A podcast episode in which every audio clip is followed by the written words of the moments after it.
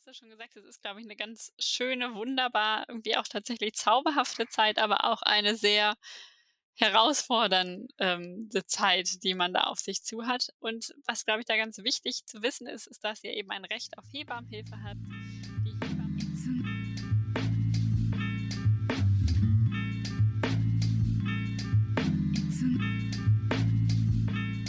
Gut vorbereitet, die Geburtsvorbereitung zum Hören. Der UMA-Podcast, ein Podcast für mehr Selbstbestimmung während Schwangerschaft, Geburt und Wochenbett. Umfassende wissenschaftsbasierte Informationen sowie wertvolle Tipps aus der Hebammenpraxis. Wir sind Mirjam Peters und Julia Nolting.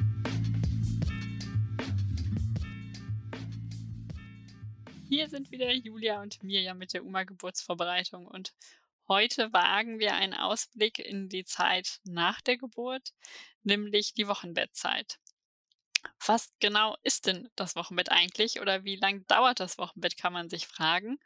Und ist es so, dass es einmal das gesetzliche Wochenbett gibt, das ist sozusagen Teil des Mutterschutzes. Und es ist so, dass die ersten acht Wochen nach der Geburt eben da ein Beschäftigungsverbot, eine Schonzeit für die Mutter, die geboren hat, gilt. Und medizinisch wird das Wochenbett in einen Zeitraum von der Plazenta-Geburt bis sozusagen sechs Wochen nach der Plazenta-Geburt eingeteilt, nämlich ein Zeitraum, wo ganz, ganz viel passiert bei Mutter und Kind. Julia, kannst du das für uns mal gut zusammenfassen, was da alles so los ist? Ja, in dieser Zeit, ich finde immer ganz schön, das beginnt ja sozusagen nach der Geburt äh, des Mutterkuchens, beginnt ja schon das Wochenbett. Das finde ich immer sehr interessant. Dann ist man gleich im Wochenbett. Und ähm, wenn man so nach dem Lehrbuch geht oder so, was das, ähm, was es für Vorgänge alle im Wochenbett geben soll, wenn man das so ein bisschen medizinisch betrachtet, dann äh, geht es darum, dass äh, die Mutter und das Kind eine Beziehung aufbauen sollen, auch äh, der Vater zum Kind eine Beziehung aufbauen soll dass ähm, der, natürlich das Kind auch ernährt werden muss. Das heißt auch, dass im Vordergrund steht, äh, dass äh, die Milchbildung in Gang kommt und aufrechterhalten wird, so dass das Kind medizinisch gesehen gut ernährt werden kann. Ähm, dann geht es darum, dass sich natürlich in der Schwangerschaft der Körper verändert hat. Ähm, auch unter der, ähm, bei der Geburt kann es sein, dass es da zu Verletzungen gekommen ist. All diese ähm, Dinge oder die Veränderungen sollen sich zurückbilden. Deswegen kommt, ist das ist auch der Begriff äh, Rückbildung. Also ähm, dass die Gebärmutter ähm, sich wieder zurückbildet. Sie ist ja sehr stark gewachsen. Auch das sind diese Vorgänge, dass einfach diese Veränderungen sich äh, zurückbilden. Dann ähm, gibt es einen Teil der Wundheilung, weil man in der Gebärmutter, wo der Mutterkuchen saß, eine Wunde hat, also die auch blutet. Das ist ja der Wochenfluss. Ähm, ähm, den man im Wochenbett hat. Das heißt, ähm, also da wird äh, sozusagen das Blut abgestoßen von dieser Wunde und die soll verheilen. Ähm, und deswegen ist ein Teil des Wochenbetts auch die Wundheilung und alle ähm, hormonellen Veränderungen, die da hinzukommen. Man hat ja eine andere Hormonsituation vor der Schwangerschaft, in der Schwangerschaft und natürlich auch im Wochenbett. All das gehört sozusagen medizinisch zu den Vorgängen im Wochenbett. Ähm, dieses Wochenbett, finde ich, ist etwas, was in, in Deutschland gar nicht so, in anderen Kulturen wird das auch ähm, ähm, ist das äh, sehr traditionell oder ähm, in vielen Kulturen hört man auch, du hattest es eben Medizi ähm, schon genannt, wie in Deutschland das definiert ist, einmal medizinisch und einmal gesetzlich. In anderen Kulturen ist das Wochenbett 40 Tage oft. Ähm, manchmal wird das äh, feierlich ähm, sozusagen beendet. Ähm, oft dürfen Frauen dann während des Wochenbettes nicht am sozialen Leben teilhaben. Also das ist schon ähm, auch mit ganz viel Tradition verbunden, diese Wochenbettzeit. Das finde ich nochmal ganz ganz interessant und ähm, sicher auch spannend, mal da ähm, alle Einblicke zu haben, wie das in anderen Kulturen ist. Ähm, das ist ähm, Generell kann man noch mal zum ähm, Wochenbett sagen, dass das nicht unbedingt ähm, Wochenbett hört sich ja so an. Man liegt da oft äh, äh, im Bett rum. Das ist auch gut so. Man soll sich ja viel kuscheln ähm, und eine Familie werden ähm, und ganz viel Zeit mit dem Kind verbringen. Ich nenne es auch immer gerne, dass man so ein bisschen Babyfernsehen macht, also dass man ganz fasziniert vor seinem Kind liegt und denkt, was macht denn das für Grimassen und was macht das für Bewegung? Ähm, Aber das ist nicht nur eine äh, äh, äh, stressfreie Zeit, sondern also es ist auch wirklich eine ganz einzigartige Zeit und eine besondere Zeit. Also weil das wirklich, da erinnert man sich immer ähm, dran zurück. Und ich finde, es ist ja auch eine relativ lange Zeit. Und wenn man die intensiv genießt, ähm, denkt man da oft noch dran zurück. Und ich finde manchmal ähm, also für mich ist manchmal die Geburt so in den, in den Hintergrund getreten, weil ich diese erste Zeit immer so ganz wunderbar fand mit den Kindern. Ähm, ja, und äh, sie ist, also ja, das ist, sie ist einzigartig, die Wochenbettzeit, aber sie ist, glaube ich, auch total geprägt von Schlafmangel. Das äh, werdet ihr sicher auch schon immer mal wieder gehört haben von Freunden. Ähm, Ne, oder man erlebt es auch in Filmen. Äh, das ist, glaube ich, ganz äh, nicht immer ganz realistisch dargestellt, aber es ist wirklich geprägt von Schlafmangel, weil einfach ein Kind hat leider keinen Tages- oder Nachtrhythmus. Das weiß nicht, äh, wann Nacht oder Tag ist. Ähm, dieses Kind hat Hunger äh, die ganze Zeit über und schläft auch noch nicht, meistens noch nicht nachts so, wie es sein sollte. Das braucht auch Zeit.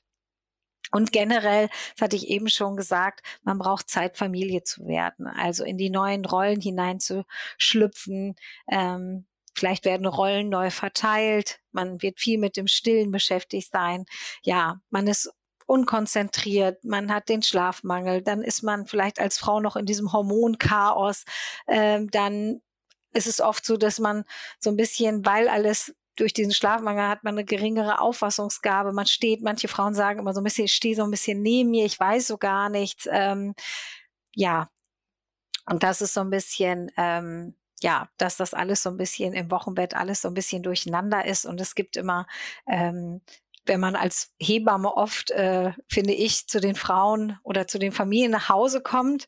Und ich hatte oft so diese Situation, dass ich total durchgeregnet war oder es hatte geschneit und ich bin irgendwie zu den Frauen oder Familien dorthin gekommen und die waren völlig entsetzt, ach so regnet's draußen. Also man ist, man schwebt in so einer kleinen Parallelwelt. Das finde ich ist immer eigentlich ja was ganz Schönes, wenn die Familien dort auch angekommen sind und sich von dem Trubel draußen gar nicht so beirren lassen. Du hast gerade schon das Stichwort gegeben, wenn du als Hebamme zu den Familien kamst. Ähm, vielleicht macht es ja Sinn, da noch mal kurz das zu erzählen, weil du hast ja schon gesagt, es ist, glaube ich, eine ganz schöne, wunderbar, irgendwie auch tatsächlich zauberhafte Zeit, aber auch eine sehr herausfordernde ähm, Zeit, die man da auf sich zu hat. Und was, glaube ich, da ganz wichtig zu wissen ist, ist, dass ihr eben ein Recht auf Hebammenhilfe habt. Die Hebamme kann in den ersten Tagen, in den ersten zehn Tagen nach der Geburt bis zu zweimal täglich kommen und in den darauffolgenden Wochen, eben bis zur achten Woche, ähm, auch noch ganz schön oft, ich weiß es tatsächlich gar nicht so genau, weil es mehr Termine sind, als ihr brauchen werdet, die Hebamme da zu euch kommen kann. Und sie kann eben auch darüber hinaus noch die gesamte Stillzeit nochmal zu euch kommen und euch beraten, auch wenn es nochmal um Themen wie Beikost oder Abstillen oder ähnliches gibt. Ich habe es als Hebamme ganz oft so gemacht, man kommt und man guckt natürlich, wie geht es körperlich der Frau, wie klappt das Stillen, das Füttern, gibt es Fragen ähm, klärt alles, was da so ist. Manchmal hat man auch so ein bisschen noch seinen eigenen Plan, sage ich mal, was man gerne informieren oder checken möchte. Und dann war es immer so, dass ich quasi dann wieder gehe, wenn ich das Gefühl habe, das Paar kommt gut zurecht bis zu meinem nächsten Besuch. Und dann auch einfach zu fragen, braucht ihr mich heute nochmal, braucht ihr mich morgen, übermorgen? Und dann sind die Rhythmen einfach ganz, ganz unterschiedlich. Also Manche Paare sagen, bitte komm morgen wieder, andere sagen so, nee, läuft doch, komm mal in drei, vier Tagen. Manche brauchen am Anfang wenig Unterstützung und dann passiert irgendwas nach zwei, drei Wochen und dann kommt man dann nochmal öfter oder auch total umgekehrt. Und dass ihr da einfach ganz individuelle Möglichkeiten habt, die Hebamme für euch in Anspruch zu nehmen, wie ihr sie braucht. Wie hast du das so gehandhabt, Julia? Ja, ganz unterschiedlich. Und ich kenne das auch noch, dass man in den ersten zehn Tagen nicht zweimal äh, die Frauen besuchen konnte. Und ich habe das sehr genossen, dass das irgendwann, dass wir das äh, äh, oder dass die Frauen einen Anspruch darauf jetzt haben und wir das auch vergütet bekommen, weil ich manchmal, man braucht es recht selten, aber manchmal ist es doch ganz gut, äh, manchmal morgens hinzugehen und man bespricht etwas und das abends dann nochmal zu gucken, ob das jetzt funktioniert hat. Das fand ich immer ganz schön. Und das generell die Leistung, das wollte ich eben noch sagen, das müssen ja auch nicht immer Hausbesuche sein, sondern das inkludiert ja auch Telefonate oder mittlerweile auch Online-Beratungen. Ähm, ne, also das zu wissen, das gehört auch in den Leistungskatalog und ähm, mittlerweile ähm, habt ihr da einen guten Anspruch und ähm, man, also ich weiß noch, dass ich in meinen Anfangszeiten mir oft nochmal ein Rezept geholt habe. Also im Notfall, wenn ihr sogar noch Bedarf darüber hinaus habt, gibt es, ist das ja eine besondere Situation, dann kann ähm, eure Ärztin oder euer Arzt auch nochmal ein Rezept für eine Hebamme ausstellen. Ähm, das habe ich dann später nie mehr gebraucht und das ist ähm, ganz tolles, dass man da ähm, wirklich ähm, ein Recht hat auf Hebammenhilfe. Und ich glaube, den meisten Frauen, je nachdem, du hast es eben schön gesagt, wie man das braucht, kann man das dann auch gut nutzen und sehr unterschiedlich nutzen. Ich würde jetzt ganz gerne einmal so, ähm, weil das war ja der Sinn so dieses Podcast. Jetzt habt ihr so eine Vorstellung, wie ist das Wochenbett und ihr habt wahrscheinlich auch eine Vorstellung, wie euer Wochenbett sein will. Ich würde gerne ganz ungefiltert euch einfach ein paar Tipps geben, weil ähm, diese Wochenbettzeit wirklich, sie ist besonders, sie ist für jeden anders, aber es gibt so ein paar Dinge, die wirklich sehr hilfreich sind und deswegen gibt es auch diesen Podcast in der Schwangerschaft schon, weil es gibt so ein paar Sachen, die helfen euch auf jeden Fall oder haben sich in der Erfahrung gezeigt, ähm, die die sind ganz gut, um äh, sich auch ein bisschen aufs Wochenbett vorzubereiten. Und deswegen würde ich jetzt einfach mal die, ich habe mir hier so eine kleine Sammlung gemacht, die ich ganz gut fand, sind vielleicht ein bisschen durcheinander. Die Mirjam ähm, äh, ergänzt immer noch, weil ähm, man kann eigentlich nicht genügend Tipps haben und es ist ein Blumenstrauß an euch und ihr schaut mal, was ihr davon äh, umsetzen könnt, ähm, ja, um so ein Gefühl be zu bekommen für die erste Zeit. Also ich hatte ja eben schon gesagt, äh, es ist geprägt von Schlafmangel und deswegen der Tipp wirklich, schlaft, wann das Baby schlaft. Ähm, ähm, auch beide. Also guckt, dass ihr wirklich ähm, die Zeit nutzt, ähm, da wirklich äh, euch auszuruhen, zu schlafen und nicht die Zeit nutzt, äh, sauber zu machen oder die Wohnung hübsch zu machen. Ähm, und da hat mal jemand zu mir gesagt, ein ungemachtes Bett macht niemanden krank. Und das ist ganz schön. Ähm, man darf auch sehen, dass ihr viel im Bett liegt liegt und ihr müsst für euren Besuch äh, nicht die Wohnung aufhübschen, sondern nutzt die Zeit, euch lieber zu entspannen und auszuruhen. Ähm, das hat auch ähm, damit zu tun, dass man im Vorfeld, das ist ein ganz, ganz wichtiger Tipp, ähm, sich entweder Lieferdienste rauszuholen. Mittlerweile gibt's ja auch so, so äh, Kochboxen, die einem zugesandt werden. Das heißt, dass es ihr, ihr es euch erleichtert mit dem Kochen. Weil ähm, natürlich ist es wichtig, dass man viel trinkt und gut isst. Ähm, entweder kocht man vor und friert das ein, aber ihr solltet nicht stundenlang mit dem Kochen beschäftigt sein. Man äh, kann auch Freunde fragen, wenn die zu Besuch kommen oder Nachbarn, ob die was kochen. Das ist immer, viele wollen ja etwas Gutes tun und das ist ein mega Tipp zu sagen, sagen, ich wünsche mir von dir denn äh, das und das Rezept. Es gibt ja auch so Rezepte, die man bei Freunden und Freundinnen richtig gut findet und da immer gerne gegessen hat und die darf man sich dann im Wochenbett wünschen. Ähm, das ist ganz gut oder eine irgendwie eine regionale Bio-Kiste gibt's ja auch, allein, dass ihr vielleicht nicht einkaufen gehen müsst oder den Lieferdienst von irgendeinem Supermarkt. Also auch da nutzt alle Möglichkeiten in der heutigen Zeit, um euch äh, wenigstens diese Grundversorgung äh, zu erleichtern. Ähm, genau. Ähm, dann ist, ist es ganz, ganz wichtig, ähm, die Besuche einzuschränken, weil es ist un, also weil man dann doch wieder mehr aufräumt und man doch nicht zur Ruhe kommt oder der Besuch kommt gerade dann, wenn das Baby mal schläft. Also es ist immer ganz, ganz ungünstig. Ähm, guckt beschränkt einfach den Besuch wirklich auf die Menschen, die ihr wirklich da haben wollt und denkt nicht, ihr müsstet jeden äh, einmal das Baby zeigen. Das kann man auch noch in vier Wochen machen. Also das läuft nicht weg. Also da seid ganz, ganz entspannt. Und manchmal ähm, habe ich auch gemerkt, dass doch, es gibt ja so Verwandte oder Bekannte, die sehr, sehr äh, wenig oder schwierig abzuwimmeln sind. Und da gebe ich immer gerne den Tipp mit, dass ihr sagt, die Hebamme hätte das verboten, dass das, äh, dass das Kind Besuch bekommt, weil das braucht noch Zeit. Und dann ähm, akzeptiert das auch jeder. Dann habt ihr das nicht gesagt, sondern äh, könnt die Schuld auf die Hebamme ähm, geben. Das äh, finde ich immer ganz gut. Ähm, Genau, dann habe ich gesagt, ihr könnt euch was wünschen. Es gibt mittlerweile auch so Karten, ähm, habe ich so letztens auch mal gesehen. Ich wünsche mir im Wochenbett von dir, bla, Pünktchen, Pünktchen.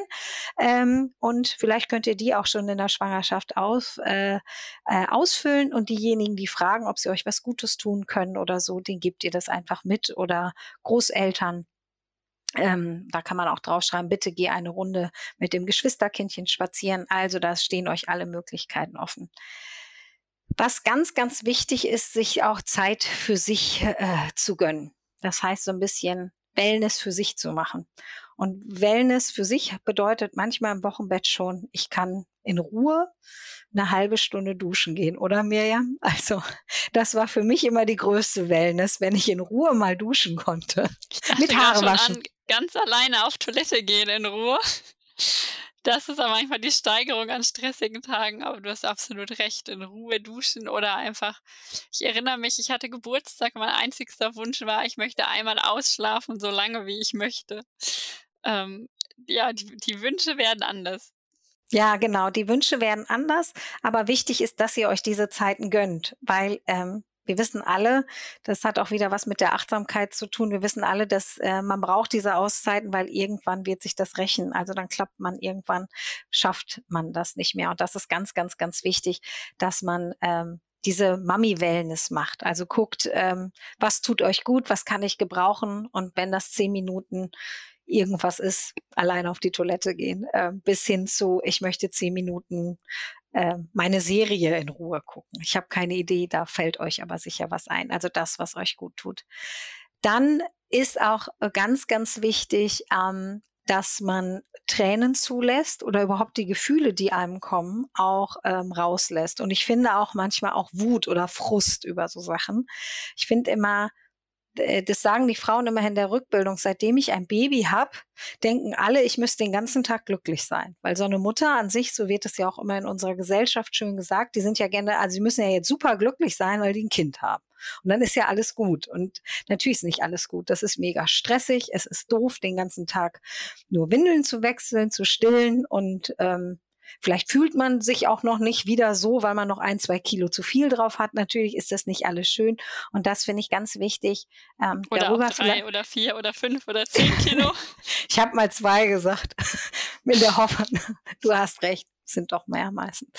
Ähm, ja, wichtig ist, dass man darüber den Frust aber auch rauslässt, dass man sich darüber ärgern kann, dass das doof ist und da vielleicht auch manchmal drüber zu weinen. Das finde ich irgendwie ganz, ganz wichtig. Und was super hilfreich ist, ist, wenn der Partner oder die Partnerin dann auch Urlaub hat. Also wirklich die erste Zeit, haut den Urlaub da raus. Das ist echt die praktische Zeit. Ähm, also ähm, ich finde so vier Wochen die erste Zeit, wenn der Partner oder die Partnerin zu Hause ist, das ist wirklich ganz, ganz toll.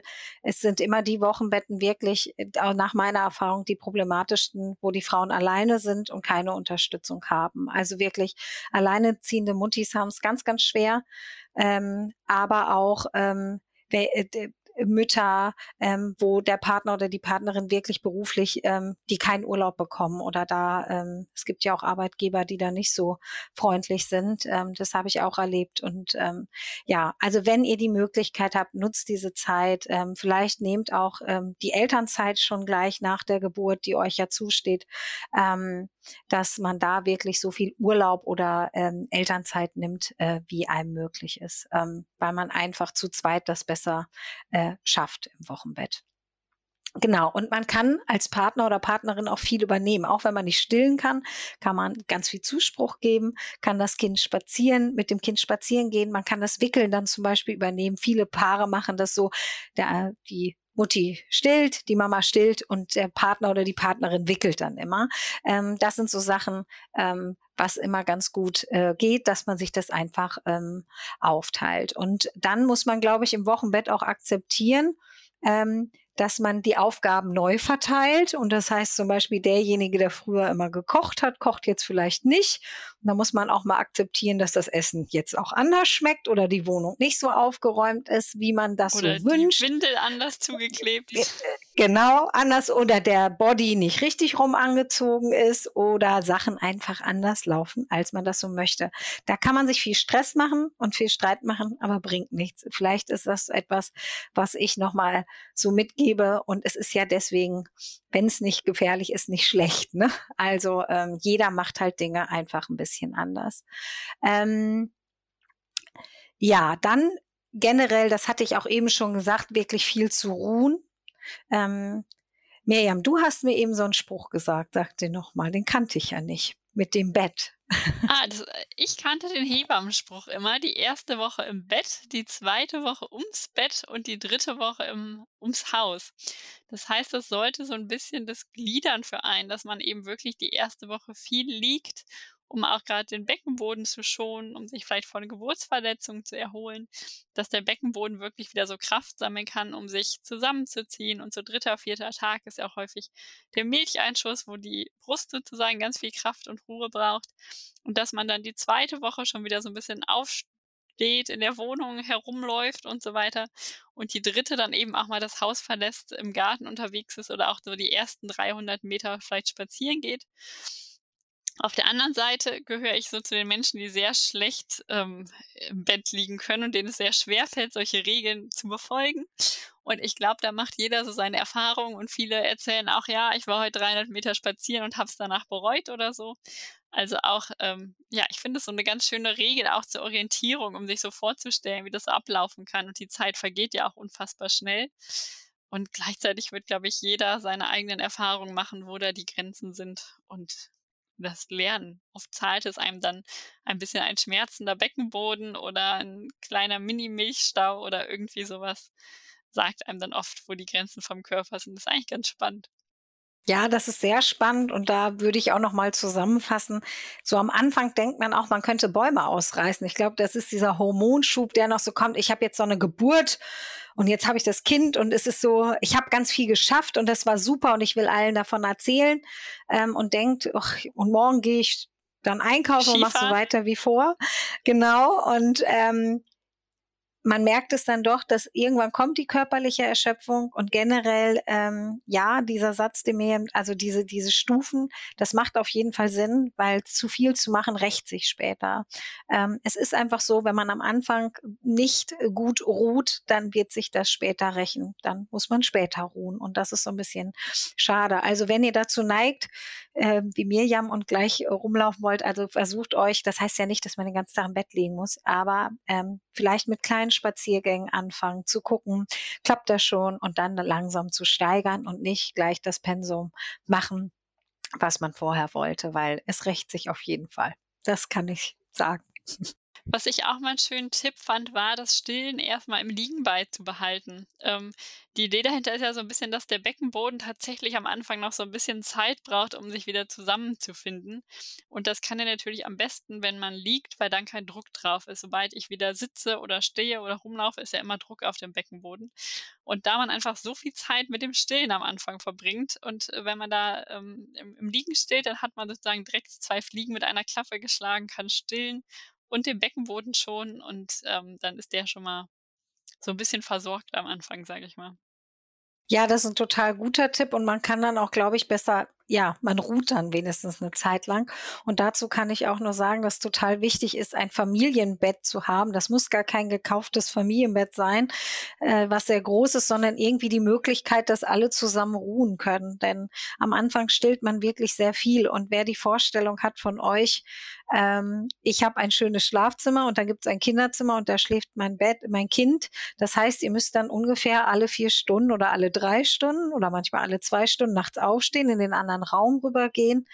Ähm, das ist natürlich anstrengender, als wenn ihr sagt, mein Kind schläft neben mir gleich äh, in einem Beistellbettchen, in einem großen Familienbett, wir alle zusammen. Das erspart Zeit und es gibt auf jeden Fall viel Ruhe. Das ist ein Wahnsinnstipp. Ähm, also das wird noch lange dauern, ähm, bis das Kind dann in seinem Bettchen schläft. Aber das ist auch noch mal eine Podcast-Folge äh, für sich, glaube ich, der Babyschlaf.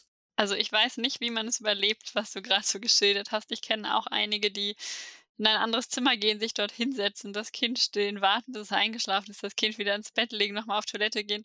Und dann ist ja schon fast die nächste Stillrunde gefühlt dran. Und auf der anderen Seite ähm, gibt es ja auch viele, die haben das Kind im Beistellbett, äh, das Kind meldet sich irgendwie im Halbschlaf, zieht man so das Baby an die Brust, äh, nickt schon wieder halb weg, während das Kind stillt und beim nächsten Mal andersrum. Und manche erzählen dann auch, sie sind irgendwann nachts aufgewacht, das Kind hatte sich quasi schon halb selbst versorgt, so dass auch das manchmal vorkommt. Und ähm, ich finde da, das ist ja eine ganz andere Qualität von Schlaf, die man hat. Ist man kurz ein, zwei Minuten so richtig wach, um irgendwie so das Kind an die Brust. Manchmal dauert es auch am Anfang ein bisschen länger, aber wenn man sich so ein bisschen eingegroovt hat, oder ist man dann eine halbe Stunde wach alle zwei Stunden? Das ist ja also ein riesig großer Unterschied, denke ich zumindest. Ja, auf jeden Fall. Ich denke das auch. Ich denke auch, dann stillt man irgendwann nicht mehr so lange, weil man eher kaputt ist. Also das ist auf jeden Fall der beste Tipp, den man haben kann, ähm, sich irgendwie dass alle, äh, gut schlafen können und auch nicht so weit weg. Ähm, ja, dann finde ich es ganz, ganz wichtig, dass man so ein bisschen die Ohren auf Durchzug schaltet im Wochenbett. Also, weil oder vielleicht sich auch nicht so stressen lässt von Sachen. A, hat man ganz viele Bilder im Kopf, wie es sein könnte im Wochenbett. Das habt ihr jetzt vielleicht auch und das wird uns auch vorgelebt in manchen Medien, wie man schon so zu sein hat. Aber denkt dran, das ist nicht das reale Leben, sondern das ist, ähm, das sind ähm, Bilder, die äh, für das Fernsehen oder für die Medien gemacht sind und das sind keine realen Bilder. Also da sich nicht stressen zu lassen und dann diese Tipps, die dann kommen. Jeder hat, also sobald man so ein Kind hat. Uns? Ähm, genau. Nein, die von uns natürlich nicht. Aber sobald man ein Kind hat, meinen, glaube ich, viele Menschen etwas sagen zu können. Also man wird auf der Straße angesprochen. Dann hat die, hat äh, die eigene Mutter noch ein paar Tipps. Dann hat die Freundin noch einen Tipp. Und das ist ja auch alles sehr wohlgemeint. Vielleicht unsere Tipps sind auch. Vielleicht denkst du dann, ne, jetzt vielleicht in ein paar Wochen im Wochenbett, was hat die Julia denn da erzählt? Das mache ich auf keinen Fall. Auch das ist richtig. Dann denk nicht mehr dran. Ähm, wichtig ist zu gucken, was tut mir gut und nicht auf auf andere zu hören, weil ähm, man bekommt wirklich viel in der Zeit ähm, gesagt und ich glaube, das meinen Menschen nur gut, aber oft ähm, ist es auch das, was man gerade nicht hören möchte. Ähm, und dann auch nochmal zu gucken, also dass man sich Gleichgesinnte sucht, auch nochmal für die, für die, also auf längere Sicht, dass man guckt, ähm, wer hat denn auch im Freundeskreis gerade ein Kind bekommen, was tut mir da gut, dass man sich da auch nochmal austauschen kann, sich nochmal Tipps abholen kann. Dann finde ich es ganz wichtig, nehmt die Rückbildung ernst, also geht zum Rückbildungskurs, das ist einfach nochmal wichtig für den Beckenboden.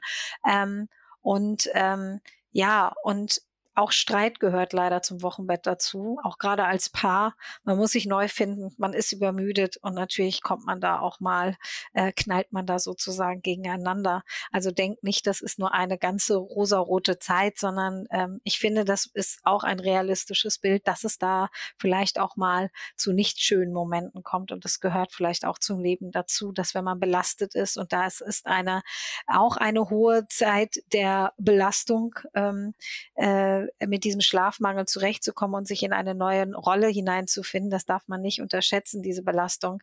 Ähm, und da kommt es sicher auch mal zu krisenhaften Begegnungen. Genau. Ich glaube, jetzt habe ich fast wirklich alles gesagt, was mir so einfällt. Über die Geburt sprechen finde ich noch ganz wichtig. Ähm, das heißt, ja, das Erlebte verarbeiten. Manchmal ist das mehr, manchmal ist das weniger, manchmal kommt das an Tag zwei, manchmal erst nach sechs Wochen oder nach einem Jahr. Aber einfach drüber zu sprechen, euch auch mit eurem Partner, eurer Partnerin auszutauschen. Auch manchmal ist das Erlebte sehr, sehr unterschiedlich. Ähm, und es ist einfach ein großes, gewaltiges Ereignis, was einfach verdaut werden muss. Auch mit eurer Hebamme ist eine super Ansprechpartnerin, die euch nochmal eine Perspektive drauf geben kann. Redet einfach drüber, sprecht drüber. Jetzt hast du ganz viele Tipps gesagt. Gibt es denn noch so ein paar Tipps? Was kann ich in der Schwangerschaft schon für ein gutes Wochenbett machen? Kurz und knackig. Genau. Ähm, ja, da haben wir euch einfach ein paar Checklisten schon mal zusammengestellt, damit ihr nochmal so abhaken könnt. Was habe ich denn? Ne? Da ist zum Beispiel dann auch mit aufgeführt, äh, Vorkochen oder diese Lieferservice-Sachen. Die haben wir euch zusammengestellt. Ähm, auch was müsst ihr in eure Kliniktasche packen oder in die Tasche für den Geburtsort? Ähm, was müsst ihr besorgen für das Baby. Auch das haben wir jetzt einfach mal als Checkliste zusammengestellt. Ähm, und dann finde ich es nochmal ganz schön, da haben wir ähm, sozusagen ein, ein, auch ein, ein, äh, ein Papier für euch gemacht, wo ihr darüber auch nochmal guckt, wie ihr die Rollen aufteilen wollt. Also wie wird eure Wochenzeit? Wer soll was übernehmen? Dass ihr einfach guckt, wie stellt ihr euch so einen Tagesablauf vor? Ähm, wer übernimmt welche Rollen? Wer wäscht ab? Dass ihr sowas auch im Vorfeld klärt, damit man einfach sich ähm, ja ähm, die Aufgaben, die ihr habt, schon mal gut aufteilt, damit es darüber zum Beispiel auch gar keinen Streit mehr gibt und ähm, dass ihr auch guckt, was ist wichtig für die erste Zeit, was ist euch denn besonders wichtig? Ist es vielleicht eine aufgeräumte Wohnung oder ist gutes Essen wichtiger? Also, dass ihr darüber sprecht und was euch auch wichtig ist in der ersten Zeit mit eurem Baby, was ihr da machen möchtet. Kommt darüber ins Gespräch, ähm, nehmt den Bogen vielleicht als äh, Gesprächsgrundlage, kreuzt das an, ähm, wie ihr die Aufgaben verteilt wollt und dann würde ich sagen, wenn Miriam mir jetzt nicht ins Wort fällt, dann würde ich euch jetzt und nichts mehr ergänzen möchte, dann würde ich jetzt sagen, dann wünschen wir euch auch schon mal jetzt eine schöne Wochenbettzeit. Eine ganz kuschelige, wundervolle. Wünsche ich euch auch. Auf Wiedersehen.